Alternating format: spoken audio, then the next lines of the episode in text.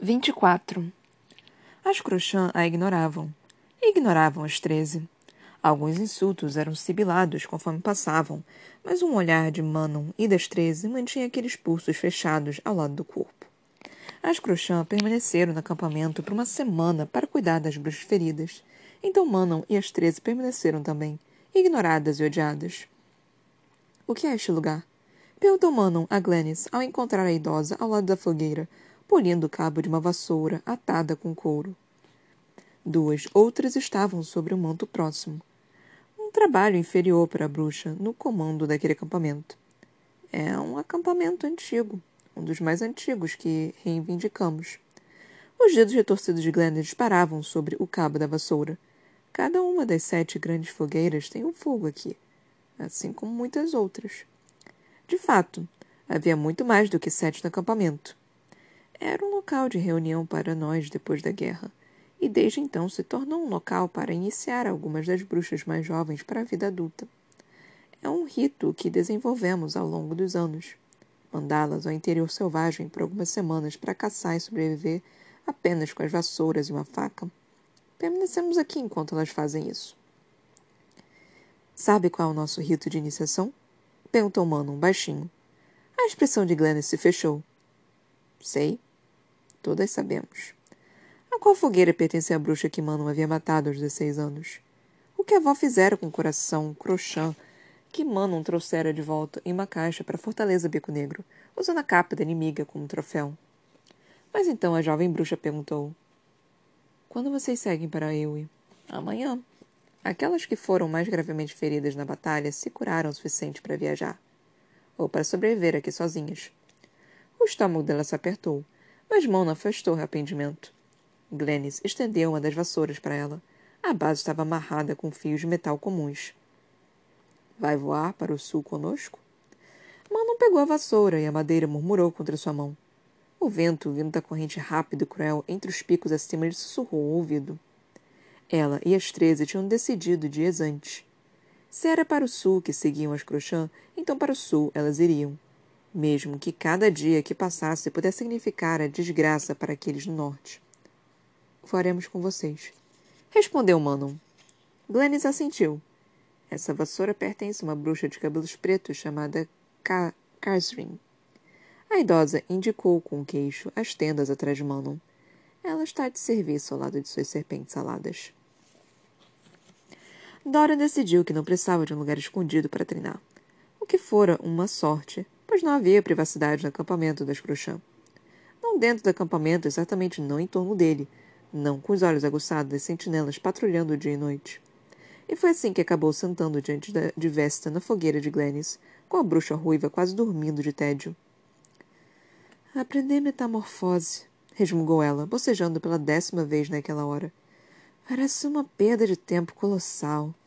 Vesta apontou a mão branca como a neve para o ringue de treino improvisado em que as treze trabalhavam os corpos musculosos e os instintos. Poderia estar lutando com Lin no momento. Acabei de ver Lin quase enfiar os dentes de Imogen garganta abaixo. Perdoa-me se não estou com vontade de entrar no ringue com ela. Vesta arqueou uma sobrancelha castanha avermelhada. Nenhuma arrogância de macho em você, então. Gosto dos meus dentes onde estão. Ele suspirou. Estou tentando me concentrar. Nenhuma das bruxas, nem mesmo Manon, questionara por que ele praticava. Dora apenas mencionara, havia quase uma semana, que a aranha o fizera se perguntar se poderia se transformar usando aquela sua magia pura. E elas deram de ombros. A concentração das três estava nas Crochã, na viagem para Ewe, que provavelmente aconteceria em breve. Ele não ouvira qualquer menção de uma tropa de guerra se reunindo, mas se aquilo pudesse dividir as forças de Morat, ainda que minimamente para que se aventurassem até o sul para lidar com elas, se aquilo distraísse Erwan enquanto Dorian seguisse para a fortaleza do rei Valg. Ele aceitaria. O jovem rei já oferecera Manon e Glennis o que sabia com relação ao reino e aos seus governantes, os pais de Nehemia e os dois irmãos mais jovens. O império de Adelan fizera seu trabalho por completo ao dizimar o exército de Eowyn, então qualquer esperança naquela frente era impossível, mas se reunissem alguns milhares de soldados para rumar para o norte. Seria uma bênção para seus amigos. Se pudessem sobreviver, bastaria. Doran fechou os olhos e Vesta se calou. Durante dias, ela sentara com ele quando o treinamento e as missões de reconhecimento permitiram, observando em busca da metamorfose que ele tentava. Mudar os cabelos, a pele, os olhos. Nada daquilo havia acontecido. A magia de Dorian tinha tocado aquele poder roubado do metamorfo, aprender o suficiente antes que ele matasse a aranha. Era agora uma questão de convencer a magia a se tornar como o poder daquela metamorfo. Se aquilo já fora feito com magia por antes, Dora não sabia. Seja o que deseja, dissera Sirene a ele. Nada. Dora não desejava ser nada. Mas ele continuou olhando para dentro, para cada canto oco e vazio. Precisava apenas fazer por tempo bastante, para dominar a metamorfose, para entrar escondido em Morat e encontrar a terceira chave, para então oferecer tudo o que era e fora para o fecho e o portão. Então tudo acabaria. Para Erwan, sim, e para ele. Mesmo que aquilo deixasse Holland com o direito ao trono. Holland, que fora gerado por um homem infestado por um Valg também. Será que o demônio passara algum traço para o irmão de Dorian? O menino era bestial, mas será que era humano? Holland não matara o pai deles, não estilhaçara o castelo, não deixara Sorcha morrer. Dora não tinha ousado perguntar a Damares. Não tinha certeza do que faria caso a espada revelasse o que ele era, bem no fundo. Em vez disso, ele olhava para dentro de si, para onde a magia fluía no interior do corpo, para onde podia se mover entre chamas e águas, gelo e vento. Mas não importava o quanto quisesse, o quanto imaginasse cabelos castanhos ou pele mais pálida ou sardas, nada acontecia. Ela não era uma mensageira, mas Manon entendeu a deixa e aceitou a oferta, junto com três outras vassouras, todas para bruxas espalhadas pelo acampamento. Não bastaria voar com elas para Ewe. Não, precisaria aprender sobre elas, cada uma daquelas bruxas. Astrid, que estivera monitorando do outro lado da fogueira, se juntou a Manon, pegando duas das vassouras. Esqueci que usava o pau rosado, comentou imediata, estudando as vassouras nos braços. Muito mais fácil de entalhar do que o pau-ferro. Manon ainda conseguia sentir como suas mãos doeram durante os longos dias em que entalhara sua primeira vassoura do tronco de pau-ferro que havia encontrado no interior da floresta de Carvalhal. As duas primeiras tentativas tinham resultado em cabos partidos, então resolveram entalhar as vassouras com mais cuidado. Três tentativas, uma para cada face da deusa. Tinha treze anos. Várias semanas depois do primeiro sangramento, o que trouxera a ágil corrente de poder que chamava o vento, que fluía pelas vassouras e as carregava pelo céu. Cada batida do cinzel, cada martelada que transformava o bloco de material quase impenetrável tinha transferido aquele poder para a própria vassoura que surgia. Onde deixou a sua? perguntou Manon. Astrid deu de ombros. Em algum lugar na fortaleza Bico Negro. Manon assentiu. A dela estava jogada nos fundos de um armário na seda do poder da avó. A bruxa a jogara ali depois que a magia sumira, pois a vassoura não passava de uma ferramenta de limpeza sem ela. Suponho que nos, não as recuperaremos agora, comentou Astrid. Não, não as recuperaremos, confirmou Manon, observando os céus. Voaremos com as crochãs para eu e amanhã para nos reunir com qualquer que seja a tropa de guerra humana que eles vão encontrar. A boca de Astrid se contraiu. Talvez convençamos todos eles, as Crochã e a tropa de Ewe, a arrumar para o norte. Talvez. Se tivessem sorte. Se não perdessem tanto tempo a ponto de Erwan esmagar o norte até virar pó. Elas chegaram à primeira das bruxas que Glennis indicara, e Astrid não disse nada quando Mano indicou para que imediato entregasse a vassoura. O nariz da Crochã se enrugou com desprezo conforme ela deixava a vassoura pender de dois dedos. Agora vou precisar limpá-la de novo. Aswin deu um sorriso torto à bruxa, que significava que problemas se aproximavam rápido. Então Manon a cutucou para voltar à caminhada, entremeando pelas tendas em busca das demais donas. Acha mesmo que isso vale nosso tempo? murmurou Aswin, quando a segunda e depois a terceira bruxa demonstraram desprezo após receber as vassouras. Mancar as servas dessas princesas mimadas? Espero que sim, murmurou Manon ao chegarem à última das bruxas. Carson. A crochã de cabelos pretos encarava o círculo de serpentes aladas, exatamente onde Glennis dissera que ela estaria. Astrid carreou e a bruxa se virou. O rosto de pele morena se contraiu. Mas Castrin não mostrou desprezo. Não sibilou. Missão cumprida. Astrid deu meia volta. No entanto, Manon, indicando com o queixo as serpentes aladas, disse para Crochã. É diferente de usar as vassouras. Mais rápido, mais mortal. mas também preciso alimentá-las e dar-lhes de beber. Os olhos verdes de Carson estavam cautelosos, porém curiosos. Ela olhou de novo para as serpentes aladas amontoadas para se proteger do frio. A fêmea azul de Astrid colada lado de Abraxos, com a asa dele caída sobre ela. Manon continuou. Eron nas criou, usando métodos dos quais não temos muita certeza. Ele pegou uma base antiga e deu vida a elas. Pois havia serpentes aladas em Adelan antes, muito tempo atrás. Ele queria criar uma ordem de assassinas desalmadas, mas algumas não saíram assim. Astrid se calou, pelo menos dessa vez. Por fim, Carson comentou. Sua serpente alada parece mais um cachorro do que qualquer outra coisa. Não era um insulto, lembrou-se Manon. As Crochan criavam cachorros como bicho de estimação. E os adoravam, como os humanos. O nome dele é Abraxos, disse a jovem bruxa. Ele é. diferente. Ele e Azul são parceiros. Astrid se sobressaltou. São o quê? A Crochã apontou para a fêmea azul aninhada ao lado de Abraxos. Ele é menor, mas cuida dela. E acaricia com focinho quando ninguém está olhando. Mano trocou um olhar com Astrid. As montarias delas flertavam incessantemente, sim, mas parceria? Interessante. Foi o que Mano conseguiu dizer. Não sabia que faziam tais coisas? As sobrancelhas de Carson se franziram. Sabíamos que cruzavam, intrometeu-se Astrid por fim. Mas não testemunhamos isso acontecer por. escolha. Por amor, ressaltou a Crochã. E Manon quase revirou os olhos. Essas bestas, apesar de seu mestre sombrio, são capazes de amar. Besteira, mas alguma coisa no interior dela percebeu que era verdade. Então, Manon perguntou, embora já soubesse.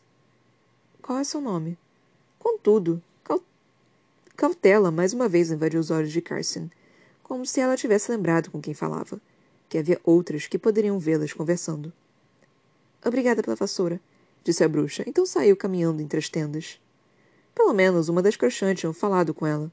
Talvez aquela viagem a Ewe desse a ela a chance de falar com outras, mesmo que pudesse sentir cada hora e minuto que passavam passando sobre elas. Corra para o norte, cantava o vento dia e noite. Rápido, bico negro. Quando Carson se foi, Astrid permaneceu encarando Abraxos e Narin enquanto coçava o cabelo. Acha mesmo que eles são parceiros? Abraxos ergueu a cabeça de onde a repousava, sobre as costas de Narin, e olhou na direção delas, como se dissesse: Demoraram para entender, hein? O que eu deveria estar procurando exatamente? Sentado, joelho a joelho, na minúscula tenda com o vento uivando lá de fora, os olhos dourados de Manon se semicerraram no olhar para o rosto de Dorian. Meus olhos, disse ele. Apenas me diga se mudam de cor. Ela grunhiu. Essa coisa de metamorfose é mesmo algo urgente de se aprender? Faça para me agradar. Ronou ele, voltando-se para dentro da fazenda, para dentro e fazendo sua magia se acender. Marrom. Vocês vão mudar de azul para marrom. Mentiroso. Thorin sabia que era um mentiroso por guardar os verdadeiros motivos dela. Não precisava de Damares para confirmar isso. Mano poderia proibi-lo de ir a Morat, mas havia outra possibilidade, pior ainda do que aquela, que ela insistisse em ir com ele. Mano deu um olhar ao jovem rei que poderia ter feito um homem covarde fugir. Ainda estão azuis. Pelos deuses, ela era linda. Dora se perguntou quando deixaria de parecer uma traição pensar isso. Ele respirou fundo, concentrando-se de novo, ignorando a presença sussurrante daquelas duas chaves no bolso do casaco. Diga-se perceber qualquer mudança. Isso é diferente de sua magia? Dora se sentou, apoiando os braços atrás do corpo a buscar as palavras para explicar. Não é como outros tipos de magia que fluem pelas minhas veias e mudam, com o meu pensamento, de gelo para chamas para água. Ela observou, inclinando a cabeça de uma forma que Dorian vira as serpentes aladas fazerem. Logo antes de devorarem uma, uma cabra inteira. De qual gosta mais? A pergunta incomumente pessoal. Embora durante a última semana, graças ao relativo calor e à privacidade da tenda, tivessem passado horas enroscados nos cobertores que estavam sob os dois. Ele jamais tivera algo como ela. Às vezes se perguntava se Mano já tivera algo como ele também. Dorian via com que frequência ela encontrava prazer quando ele tomava as rédeas, quando o corpo dela se contorcia sob a dele e Manon perdia o controle totalmente. Mas as horas naquela tenda não tinham levado a nenhum tipo de intimidade. Apenas abençoada distração. Para ambos. Dorian ficava feliz com isso, dizia ele a si mesmo. Nada daquilo poderia terminar bem. Para nenhum dos dois. Gosto mais do gelo, admitiu ele, por fim, percebendo que deixara o silêncio se prolongar. Foi o primeiro elemento que saiu de mim. Não sei porquê. Você não é uma pessoa fria. Ele ergueu uma sobrancelha. Essa é sua opinião profissional? Manon estudou. Pode descer aquelas profundezas quando está irritado, quando seus amigos são ameaçados. Mas não é frio. Não no coração. Já vi homens que são e você não é. Você também não. Disse ele, um pouco baixo. A coisa errada a se dizer. Manon enrijeceu e o queixo dela se ergueu. Tenho 117 anos. Respondeu ela inexpressiva. Passei a maior parte desse tempo matando. Não se convença de que os eventos dos últimos meses apagaram isso. Continuei dizendo isso a si mesma. Ele duvidava de que alguém já tivesse falado com ela de modo tão ousado. E sentia prazer por fazer isso e manter o pescoço intacto. Manon grunhiu na cara dele. É um tolo se acredita que o fato de que sou rainha delas apaga a verdade de que matei inúmeras crochã. Esse fato sempre permanecerá. É como você vai fazer valer agora que importa. Faça valer a pena. Aren dissera isso naqueles primeiros dias depois dele ter sido libertado do colar. Dorian tentou não se perguntar se o toque gélido da pedra de Weed em breve se fecharia em torno de seu pescoço mais uma vez. Não sou uma crochã de coração mole. Jamais serei, mesmo que use a coroa de estrelas. Dora ouvira os sussurros sobre essa coroa entre as crochãs naquela semana. Sobre se seria encontrada, enfim. A coroa de estrelas de Rhiannon Crochã, roubada do corpo moribundo pela própria Baba Pernas Amarelas. Para onde fora depois que Aileen havia matado a matriarca, ele não tinha a menor ideia. Se tinha ficado com aquele circo estranho com que ela viajava, poderia estar em qualquer lugar. Poderia ter sido vendida por quase nada. Manon prosseguiu. Se é isso que as cristãs esperam que eu me torne antes de se juntarem a essa guerra, então deixarei que se aventurem para eu e amanhã sozinhas. É tão ruim assim se importar? Os deuses sabiam que ele estava com dificuldade para fazer isso também. Não sei como, grunhiu Manon. Ridículo. Uma mentira descarada. Talvez fosse devido à grande probabilidade de que recebesse o colar de novo em Morat. Talvez fosse porque era um rei que abandonara seu reino nas garras do inimigo. Mas Dorian se viu dizendo: Você se importa, sim. E sabe disso também. É o que faz com que tenha tanto medo de tudo isso. Os olhos dourados se revoltaram, mas Manon não falou nada. Se importar não é, não a torna fraca, sugeriu ele. Então por que você não segue o próprio conselho? Eu me importo.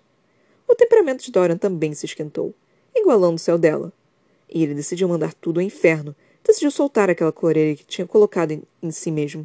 Soltar aquelas amarras. Eu me importo mais do que deveria. Eu me importo até com você. Outra coisa errada a dizer. Manon ficou de pé, tão ereta quando a tenda permitia. Então é um tolo. Ela enfiou as botas e saiu pisando duro pela noite gélida. Eu me importo até com você. Manon fazia expressão de ódio ao se revirar no sono, enfiada entre Astrid e Sorrel. Estava apenas horas até que partissem, para seguir para Ewe e para qualquer força que pudesse estar esperando para se liar com as Crochã e precisando de ajuda. Se importar não a torna fraca. O rei era um tolo. Mal passava de um menino, que ele sabia sobre qualquer coisa. Mesmo assim, as palavras se remexiam sobre a pele da bruxa, sob os ossos. É tão ruim assim se importar? Ela não sabia. Não queria saber. O alvorecer não estava longe quando o corpo mono deslizou para o lado do príncipe. Tony disse para a escuridão. Três em uma tenda não é muito confortável, não é? Não voltei porque concordo com você. Mano puxou as cobertas sobre o corpo. Ele deu um leve sorriso e caiu no sono mais uma vez, deixando que a magia aquecesse os dois. Quando acordaram, uma coisa pontiaguda no peito de Dorian tinha diminuído, apenas um pouquinho. Mas conforme ele sentava, resmungando a espreguiçar os braços até onde a tenda permitia, Manon observou com a testa franzida. O que foi? Perguntou ele ao ver que a testa dela permaneceu franzida. A bruxa colocou as botas, então a capa. Seus olhos estão castanhos. Dorian levou uma mão ao rosto, mas ela já saíra. Ele ficou olhando para as costas de Manon enquanto o acampamento já se apressava para partir. Onde aquela pontada tinha diminuído no peito dele, a magia agora fluía com mais liberdade. Como se ela também tivesse sido libertada daquelas amarras interiores que ele soltara levemente na noite anterior. O que tinha compartilhado, revelado a ela. Um tipo de liberdade aquela entrega. O sol mal subira no céu quando começaram o longo voo para Ewe. 25. Cain a deixara apodrecer na caixa por um tempo. Estava mais silencioso ali, sem o rugido interminável e inconstante do rio. Nada além daquela pressão se acumulando mais e mais e mais sob a pele, na cabeça, algo do qual ela não podia fugir, mesmo no esquecimento. Ainda assim, as correntes se enterravam, cortando sua pele. Umidade se acumulava sob ela conforme o tempo passava. Conforme Maeve, sem dúvida, trazia aquele colar para mais perto a cada hora. Ela não conseguia se lembrar da última vez que comera. Então se deixou levar para baixo de, de novo, para um bolsão de escuridão, onde se contava aquela história. A história, de novo e de novo. Quem ela era, o que ela era, o que destruiria caso cedesse para o, o quase sufocamento da caixa, para a pressão que subia. Mas não importaria. Depois que aquele colar envolvesse seu pescoço, quanto tempo levaria até que o príncipe Valg ali dentro arrancasse tudo o que Maeve desejava saber? Que violasse e vasculhasse cada barreira interior para minerar aqueles segredos vitais. Cain recomeçaria em breve. Seria arrasador. Depois os curandeiros voltariam com a fumaça de cheiro doce, como tinham vindo naqueles meses, naqueles anos, por quanto tempo tivesse passado. Mas ela vira além deles por um instante. Vira tecido de lona pendurado acima, junco coberto com tapetes de lã sob os pés, calçados em sandálias. Havia braseiros fumegantes em todo lado. Uma tenda. Estava em uma tenda. Murmúrios soavam do lado de fora, não perto, mas próximo bastante para que a audição férica escutasse. Havia pessoas falando tanto em sua língua quanto no velho idioma. Alguém murmurava sobre as condições entulhadas do acampamento. Um acampamento de guerra, cheio de féricos. Um local mais seguro, dissera Cain. Maeve queria Aileen ali, para protegê-la de Morat, até que a Rainha Sombria fechasse o colar frio com a pedra de Weir em torno do pescoço. Mas então, o esquecimento tomou conta. Quando acordou, limpe sem uma dor sequer, Aileen soube que Cain em breve começaria. A lona fora deixada sem nada, pronta para ser pintada de vermelho. O terrível Grand Finale. Não para arrancar informação, pois o triunfo de Maeve estava próximo, mas para o próprio prazer. A Arya estava pronta também.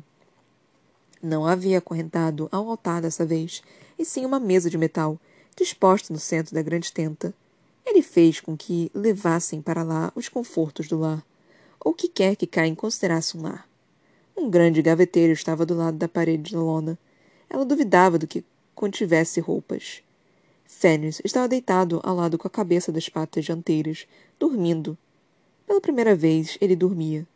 Luto recaía pesadamente sobre ele, deixando os pelos opacos, entristecendo os olhos alegres. Outra mesa tinha sido colocada perto daquela, onde Aileen estava deitada. Um pano cobria três objetos salientes sobre ela. Ao lado daquela mais próximo, um pedaço de veludo preto também fora deixado exposto, com os instrumentos que ele usaria nela, da forma como o mercador poderia exibir as joias mais finas. Duas cadeiras estavam de frente, uma para a outra, do outro lado da segunda mesa, diante do grande vaseiro, cheio até a borda com lenha crepitante. A fumaça esprelava mais e mais para o alto. Um pequeno buraco tinha sido feito no teto da tenda. E através dele, Arya não conseguiu combater o tremor na boca diante do céu noturno, dos pontinhos de luz brilhando ali. Estrelas! Apenas duas, mas havia estrelas acima. O céu em si. Não era o peso da noite intensa, mas um preto enevoado, acinzentado. O alvorecer. Provavelmente, em uma ou duas horas, essas estrelas ainda estavam visíveis. Talvez ela durasse tempo suficiente para ver a luz do sol.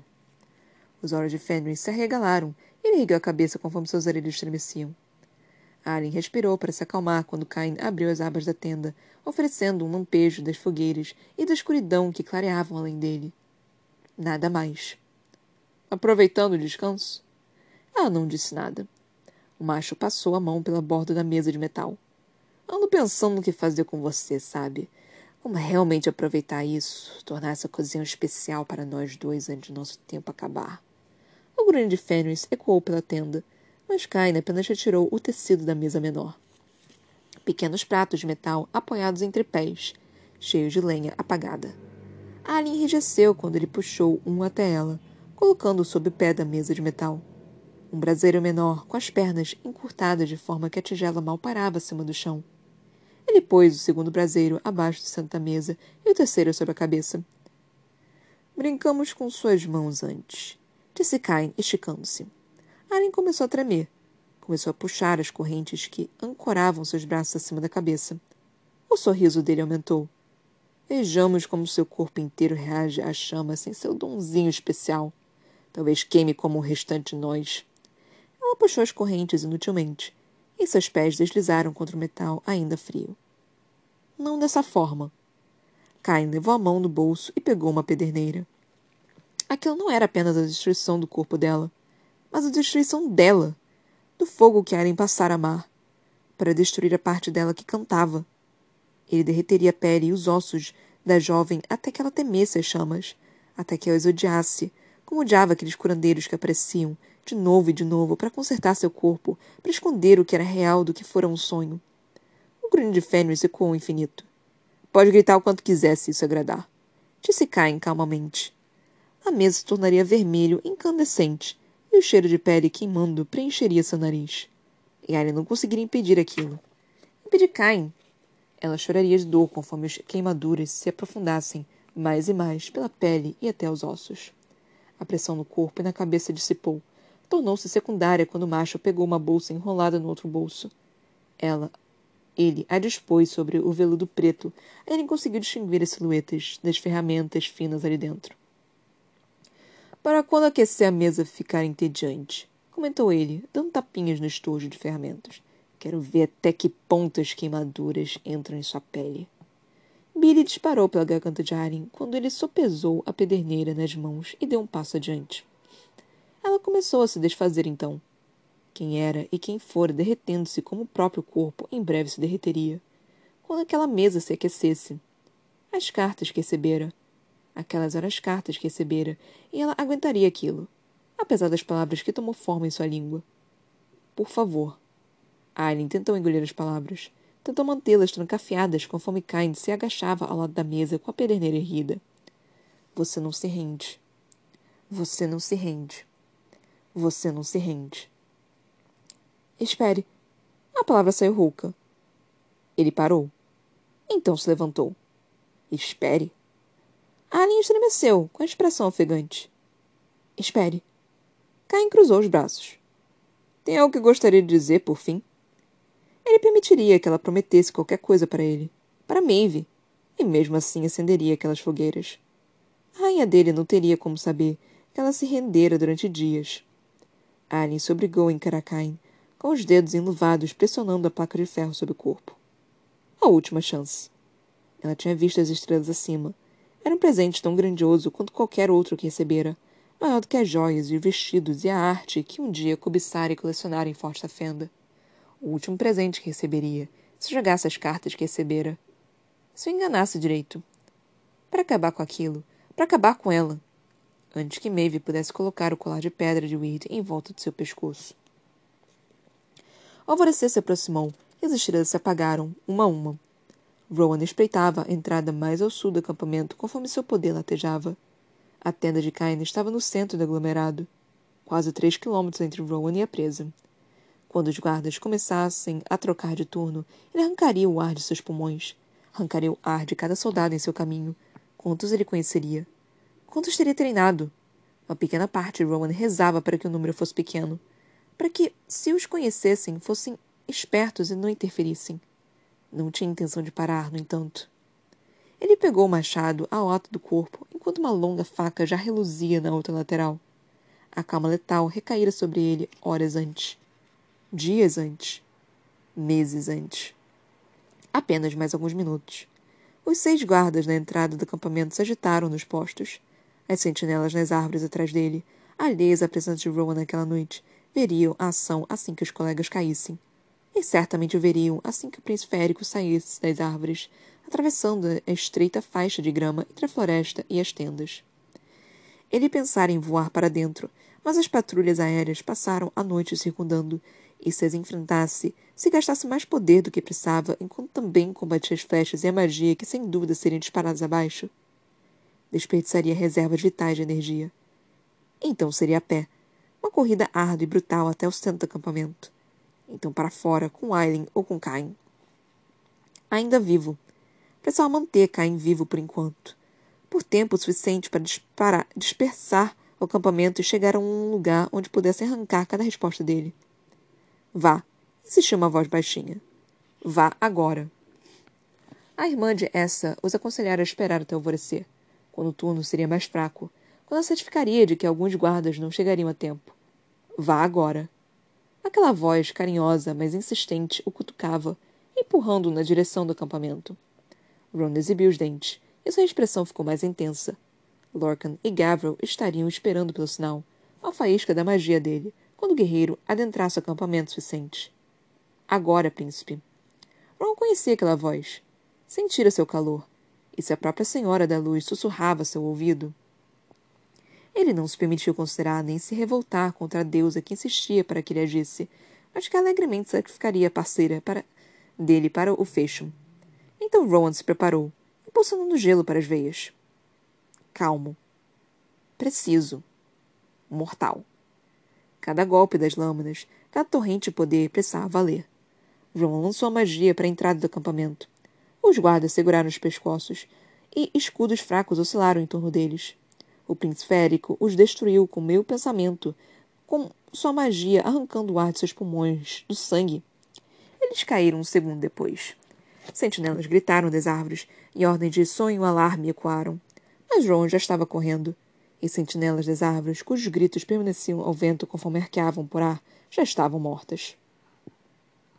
O céu sangrou lentamente até alvorecer de pé no limite da floresta que ladeava a parte leste do acampamento, com bons três quilômetros de colinas ondulantes e gramadas entre ele e o exército, Lorcan monitorava as tropas agitadas.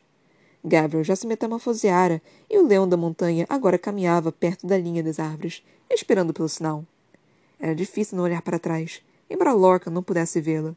Tinham deixado ele de alguns quilômetros de floresta dentro, escondida em um conjunto de árvores que ladeavam um vale. Se tudo desse errado, ele fugiria mais para o meio do bosque montanhoso, para cima das antigas montanhas, onde predadores muito mais mortais e espertos do que esféricos ainda caminhavam. Ela não oferecera a ele uma palavra de despedida, embora tivesse desejado sorte a todos. Lorcan não conseguira encontrar as palavras certas, de toda forma, então havia partido sem sequer olhar para trás. Mas ele olhava para trás agora. Rezava para que, caso não voltassem, ela não saísse à caça deles. Gabriel parou de caminhar de um lado para o outro. Suas orelhas estremeceram para o acampamento. Lorcan enrijeceu. Uma faísca do poder dele despertou e reluziu. A morte chamava-lhe perto. É cedo demais. Observou o semiférico, buscando algum indício do sinal de Whitehorn. As orelhas de Gabriel estavam coladas à cabeça, e ainda assim aqueles gemidos dos moribundos passaram por eles.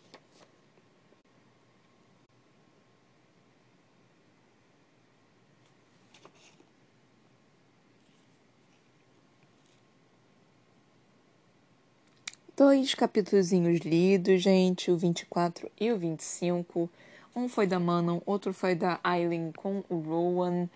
É, nós terminamos na página, deixa eu checar, 227. É, estamos indo a um passo lento, bem lento, gente. Ai, cara, é, tanto eu quanto o livro tá um passo relativamente lento, mas parece que agora tá começando a caminhar, né? Quando começou com a, a Mano, eu fiquei tipo, porra, não quero ler parte da Mano, né? Não quero ler esse negócio. Mas, né, precisou ser lido. E aí teve da Aileen, o que me deixou um pouquinho mais satisfeita, porque eu tava querendo ler mais da Aileen, porque parece que o negócio tá finalmente se engajando, né, na, na, na parte da Aileen. Gente, eu tô morrendo de fome. e pior que eu não posso comer nada porque eu tenho que fazer exame de sangue amanhã. E aí falaram que eu não posso comer nada. Aí eu tô morrendo de fome, porque a última vez que eu comi foi, sei lá, nove horas. Era pra não comer nada até meia-noite. Só que eu não fiquei com fome até meia-noite. Agora eu tô com fome. Agora eu tô com fome, gente. Eu queria comer alguma Minha barriga tá roncando. Tá roncando muito. Eu tô com muita fome. Eu não posso comer. Tô triste, mas enfim. Desculpa só falar isso, porque, né, eu tô, eu tô com fome, mano. Mas enfim. É. Então foram esses dois capítulos, né? Tipo, meu cabelo também tá uma palha, mas isso é outro detalhe, foi porque eu pintei ele, mas enfim. É... esses dois capítulos, né? Foi um da Manon e outro da. Como se diz? Da, da Aileen. É, eu não sei exatamente o que falar sobre. Tem alguma, alguns pontos, né, obviamente, que eu, que eu tenho que falar sobre. Mas eu não sei exatamente assim, porque ainda tá pausado pra caralho. Tipo, ainda não tá indo, né, da, do ritmo que eu gostaria, ou alguma coisa assim. Ainda tá muito. Ah, tá indo, tá indo. É, é que nem o, o, burro do Shrek, né? Tipo, a gente já chegou, a gente já chegou, a gente já chegou. E não chega, não chega. É impressionante como não chega. É uma coisa assim de enlouquecer, né? Mas a gente tenta, né? A gente a, a, gente consegue, né? A gente lê, a gente fala sobre, a gente surta junto e fazemos tudo isso. Nós fazemos tudo isso juntos. Né? É uma coisa assim infernal, né? Tipo, que nós precisamos fazer, no que nós necessitamos fazer. É, mas fazer o que, né, gente? Então vamos tentar começar logo pelo capítulo 24. Pelo capítulo 24, falando mais um pouco sobre o que aconteceu. Ai, gente, eu não sei o que falar exatamente, cara. Porque assim, foi interessante, foi legal. É assim que você precisa. É aqueles momentos, né, que você tem que ler para poder passar, para você conseguir compreender. Mas ao mesmo tempo, tá demorando muito, tá, tá tendo um leve enrolação. Não sei se vocês estão sentindo isso. Eu não sei se eu tô chata. Eu não sei o que, que tá acontecendo. Eu só sei que, tipo, eu não tô muito satisfeita. Tô achando ele muito demorado pro que ele deveria ser. Deveria ser tiro, porrada e bomba. E por enquanto eu, eu, eu tá todo mundo dormindo, basicamente. Mas enfim. Eu, eu tô esperando. Ai, cara. Mas daqui a. Eu, eu tô na esperança de que daqui a pouco vai melhorar, né? Tipo, é que deu uma melhorada, teve um capítulo que foi bom pra caralho e depois caiu de novo. Aí depois teve um capítulo que foi de novo bom pra caralho e depois caiu de novo. Só que é tipo um capítulo bom em. Foram dois capítulos bons em 25 capítulos, né? Assim, não dá pra. Dá pra não dá pra ser assim. Então, vocês podem discordar de mim, vocês podem estar achando que tá foda, tá incrível, tá maravilhoso, tá não sei o quê. Mas eu tô irritada. Eu tô realmente irritada com essa, esse lenga-lenga que tá rolando. E aí vai chegando a parte do, de todo mundo morrer e aí eu vou começar a choramingar, né? Assim, é assim que funciona. Sinto muito. Se não gostar, não ouve. É. então. É, então nós chegamos aqui na 24, né? Começando com a parte da, da Manon falando, sendo completamente ignorada pela Scrocham e conversando com a Glennis. E aí a Glennis meio que dando ai, os. Qual o nome? As vassouras, né, pra, pra e falando, tipo, ah, vai entregar essas vassouras aqui. Vai socializar um cadinho para você. para você não ser tão odiada assim pelo, pelo, pela sua espécie, pela sua raça, né? Porque tá, tá complicado, né, minha filha? E ela foi, tipo, ela, e ela pensando, né, não, tem que ser assim. É, e eu acho muito engraçado, né, que, tipo, ela teve a conversa com a Carson, Car, Car, Car, Carson, é Carson, a Carson. E a, a, parece que as crochãs são muito mais voltadas nessa questão de sentimento, de amor, de tudo mais.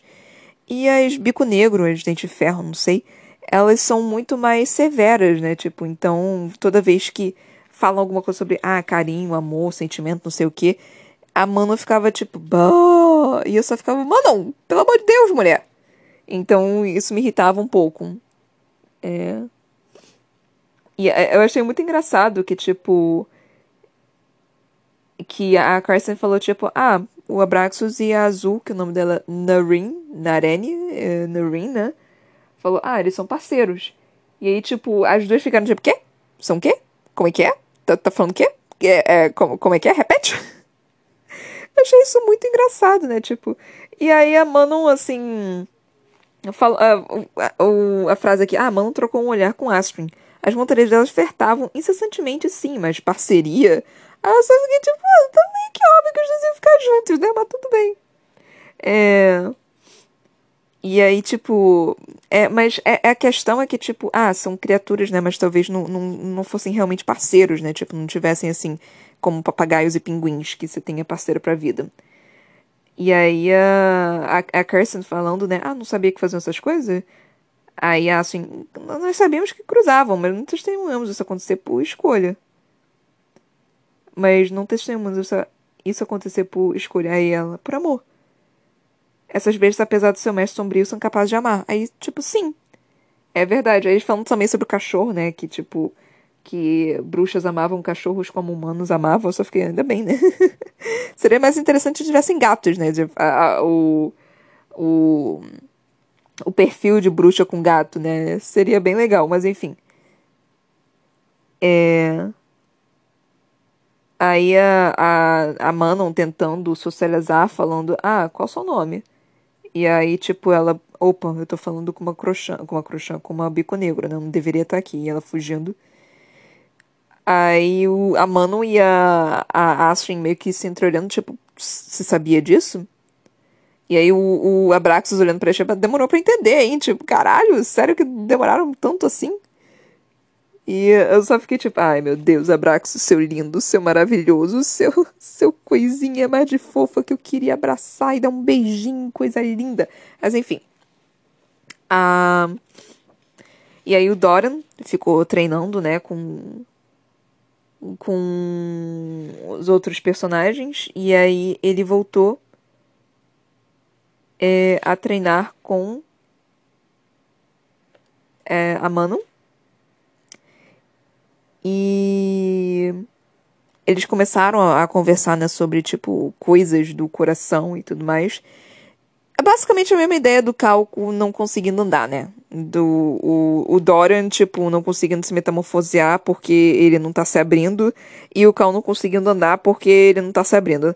É, é a mesma ideiazinha, né? Tipo, poderia ter trocado um cadinho a fita, mas tudo bem, eu aceito. É porque depois de um tempo fica repetitivo, né? Ah, você não pode fazer isso se você não se abrir. Ah, você não pode fazer aquilo se você não se abrir. Poderia ter alguma outra coisa para poder fazer, né? Assim. Mas, sei lá, isso pode, pode ser uma opinião de uma pessoa meio que chata, talvez. E aí o Dora falando, tipo, cara, eu me importo até com você. E aí a Mano ficou tipo, ele se importa comigo, ele se importa comigo, ele se importa comigo, tipo, não dessa forma, né? Mas na minha cabeça é quase assim, né? É, é, é como se alguém, tipo, te dá um. É, é, que nem comigo. Ah, alguém te dá um elogio, você fica feliz o dia inteiro. Tipo, ah, ele falou que eu sou bonita, ele falou que eu sou bonita, ele falou que eu sou bonita, ele falou que eu sou bonita. Se alguém fizer isso comigo, eu fico assim o dia inteiro.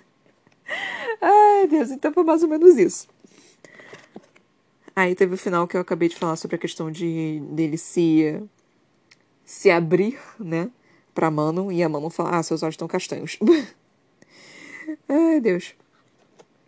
Aí nós tivemos o capítulo 25, que foi com o Cain uh, e a Aileen, o que me deixou um pouquinho satisfeita, né? Que eu tava querendo ler essa parte. É foi interessante que o, o Caim começou a falar, né, um bando de coisa. E eu, enquanto tava lendo isso, tipo, enquanto a Aileen descrevia, tipo, cara, eu não posso fazer ele fazer com que eu odeie o meu poder, não posso fazer com que ele, que ele faça eu odiar quem eu sou. E eu lendo isso tudo pensando, o Ron vai entrar agora, o Ron vai entrar agora, o Ron vai entrar agora, o Ron vai entrar agora. Eu desesperada lendo, né, tipo, o Ron vai entrar agora, o Ron vai entrar agora e ele não entrando. E aí é tipo a Aileen falando: Ah, espera. Eu, Como assim espera, querida? Como assim espera? Espera o quê, minha filha? Tu vai fazer o quê, querida? E aí o, a, o próprio Kain falando: Espere. E aí ela, espere. Ah, puta que me pariu, o que, que vai acontecer? Puta que pariu, o que, que ela vai fazer? Puta que pariu, ganha tempo, ganha tempo, minha filha, ganha tempo, faz qualquer coisa, ganha tempo. E aí, tipo, ela falando, né, para acabar com aquilo, para acabar com ela, antes que Maeve pudesse colocar o colar de pedra de Weed em volta do seu pescoço. Aí essa última frase, quer dizer, deixa eu, deixa eu ler de novo aqui, tá? Uma última chance. Ela tinha visto as estrelas acima. Era um presente tão grandioso quanto qualquer outro que recebera, modo que as joias e vestidos e a arte que um dia cobiçara e colecionara em Fosta Fenda. O último presente que receberia, se jogasse as cartas que recebera. Se enganasse direito. Aí, para acabar com aquilo, para acabar com ela. Antes que Maeve pudesse colocar o colar de pedra de Weed em volta do seu pescoço. Quando eu li isso, eu pensei que é, ela estava tendo um plano para poder escapar, né, para poder conseguir fugir. Mas agora que eu li, tá me parecendo mais um negócio que ela tá tentando se matar. que ela vai tentar meio que se matar antes que pudesse fazer chegar a pedra de Weird. Então, eu, eu fiquei. Eu tô, agora tô um pouquinho preocupada. Tô, tô um cadinho só preocupada. Um, um tiquinho só assim, um tiquinho de nada, né? Completamente louca. Mas comecei a ficar preocupada, né, gente? Enfim. E aí, nós entramos na parte do Rowan, que, tipo, a vozinha falando, né? Ah, é pra você ir, é pra você ir, é pra você ir agora. E eu, tipo, não, puta que pariu, espera, espera, meu filho. E aí falando, tipo, não, é pra você ir agora. Eu, tá, então não espera não, vai, vai. Porque, tipo, as vozinhas são sempre os deuses. Esses deuses, por mais que eles sejam filho da puta, eles estão ajudando. Eles não querem que você se foda. Eles precisam da Aileen viva. Então. Eu confio. Tipo, eu confio, mas não confio, né? Tipo, eu, eu confio para eles me ajudarem, mas eu não confio neles pra, pra, pra outras coisas. Mas enfim. Aí. O Rowan indo, né? Tipo, matando todo mundo. E eu só. Ai, caralho. Tudo bem então, né? Tudo bem, a gente aceita. E aí o Lorcan vendo. O, o Lorcan e o, o Gavril, né? Vendo aquilo. E uh, meio que tipo, caralho, tá muito cedo, tá muito cedo, o que, que ele tá fazendo? Eu, puta que me pariu, vai tudo ir pro escambau. Meu Deus, é agora que, que a vaca vai pro brejo, é agora que o negócio começa a ficar loucura, é agora que o negócio começa a se fuder, é agora que o negócio não fica bom, é agora que, que alguém morre, alguém vai morrer nessa merda. É, alguém, alguém vai perder cabeça, alguém vai perder uma perna, alguém vai sangrar até a morte, alguém vai perder a língua, alguém não vai sobreviver dessa porra desse negócio. Então, tipo, desse grupinho eu realmente não quero. Eu não quero que eles morram, mas desse grupinho. Quem eu acho que poderia. que, tipo, seria menos sofrido pra eu pra, pra mim, pra morrer? Seria. Ah, eu amo ele, gente, mas eu não. não é assim. Ai, cara, ia ser, ia ser muita dor. Ai, não, mas Talvez, não sei. Ai, que dor. Mas eu acho que talvez. Eu não quero falar o nome dele, que aí vai parecer horrível. É porque eu não sei. Ai, não quero, não, não quero mais. Não quero. Não, não vou mais falar. Não, não vou mais falar quem eu acho que seria melhor. Tipo, dos três. De, de, de todos eles, quem seria, assim, menos sofrível. Não, eu vou sofrer de qualquer forma pra quem morrer. Se alguém morrer. Alguém vai morrer, gente. Não é impossível alguém não morrer nessa, nessa merda. Alguém vai ter que morrer, cara, mas eu não quero que ninguém morra, gente. Eu tô um cadinho desesperada, eu tô um cadinho muito desesperada. Eu tô um cadinho completamente desesperada. Eu, não quero que eles morram. Eles vão ter que morrer, caralho. Ai, Deus.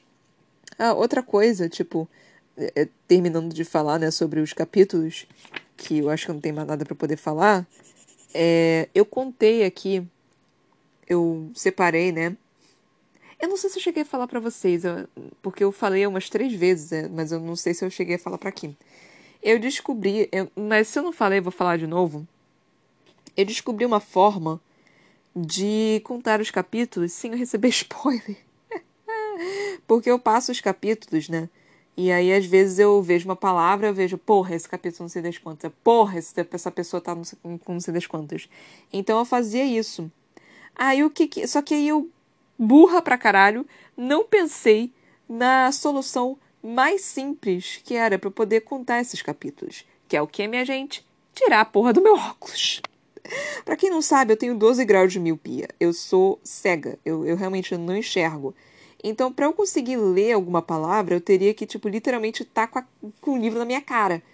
Então, eu. Isso facilita muito a minha vida, porque eu consigo ver as linhas pretas Tipo, eu consigo ver quantos, quantos é, quantas linhas tem o capítulo, né? Então eu consigo ver que se um capítulo é grande ou pequeno. E eu consigo contar ele também. Então, tipo, facilitou muito mais a minha vida nesse, nesse quesito de eu, de eu contar. E eu não recebo spoiler, olha só que lindo. Aí, eu contei, né, os capítulos que tem, que, que faltam. E, mano, vão ser pelo menos uns 30 episódios. E isso só na primeira metade. Porque ainda tem outra metade ainda. Nós estamos na parte 1, que é Exércitos Aliados. Ainda tem a parte 2, que eu não sei qual é o nome. A puta que me pariu. Só na primeira parte nós temos 30 fucking episódios para fazer. Eu vou terminar esse livro só em novembro. Porque, cara, vai tá demorando, vai demorar muito. Ainda mais com esse negócio de eu, de eu tá me enrolando pra caralho. De eu não tô conseguindo me organizar direito, de eu ficar cansada, e aí eu tô fazendo outras coisas, e aí eu acabo não conseguindo me organizar direito.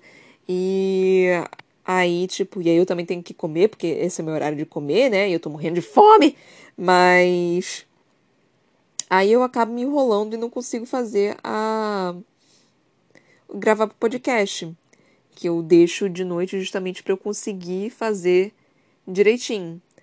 Eu poderia até tentar fazer mais cedo. Tipo, hoje eu tô fazendo mais cedo, né? Porque eu sabia que eu precisava fazer uma coisa às 4 horas da manhã. Então eu vim aqui mais cedo. Eu também adiantei a minha live hoje, que eu tenho um canal na Twitch, caso vocês não saibam, saibam que é Toca da Broca, tá? Então eu também adiantei minha live hoje para eu poder me organizar melhor e, e poder trazer o episódio aqui para vocês.